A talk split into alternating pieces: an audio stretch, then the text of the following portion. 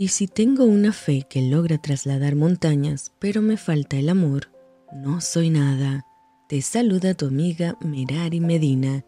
Bienvenidos a Rocío para el Alma. Lecturas devocionales, la Biblia.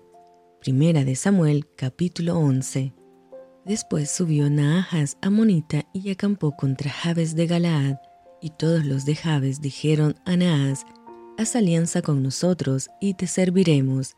Y Naas Amonita les respondió, Con esta condición haré alianza con vosotros, que a cada uno de todos vosotros saque el ojo derecho y ponga esta afrenta sobre todo Israel. Entonces los ancianos de Jabes le dijeron, Danos siete días para que enviemos mensajeros por todo el territorio de Israel, y si no hay nadie que nos defienda, saldremos a ti. Llegando los mensajeros a Gabá de Saúl, dijeron estas palabras en oídos del pueblo, y todo el pueblo alzó su voz y lloró. Y aquí Saúl, que venía del campo, tras los bueyes, y dijo Saúl, ¿qué tiene el pueblo que llora? Y le contaron las palabras de los hombres de Jabes. Al oír Saúl estas palabras, el Espíritu de Dios vino sobre él con poder, y él se encendió en ira en gran manera. Y tomando un par de bueyes, les cortó en trozos, y los envió por todo el territorio de Israel por medio de mensajeros, diciendo, Así se hará con los bueyes del que no saliere en pos de Saúl y en pos de Samuel.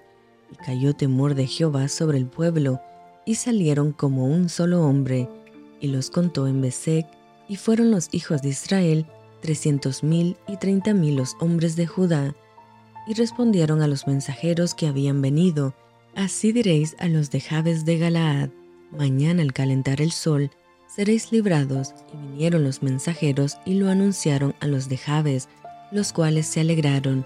Y los de Jabes dijeron a los enemigos, Mañana saldremos a vosotros, para que hagáis con nosotros todo lo que bien os pareciere. Aconteció que al día siguiente dispuso Saúl al pueblo en tres compañías, y entraron en medio del campamento a la vigilia de la mañana, e hirieron a los amonitas hasta que el día calentó, y los que quedaron fueron dispersos, de tal manera que no quedaron dos de ellos juntos. El pueblo entonces dijo a Samuel, ¿quiénes son los que decían, ha de reinar Saúl sobre nosotros? Dadnos esos hombres y los mataremos. Y Saúl dijo, no morirá hoy ninguno, porque hoy Jehová ha dado salvación en Israel. Mas Samuel dijo al pueblo, Venid, vamos a Gilgal para que renovemos allí el reino. Y fue todo el pueblo a Gilgal, e invistieron allí a Saúl por rey delante de Jehová en Gilgal, y sacrificaron allí ofrendas de paz delante de Jehová, y se alegraron mucho allí Saúl y todos los de Israel. Y esto fue rocío para el alma. Te envío con mucho cariño, fuertes abrazos tototes y lluvia de bendiciones.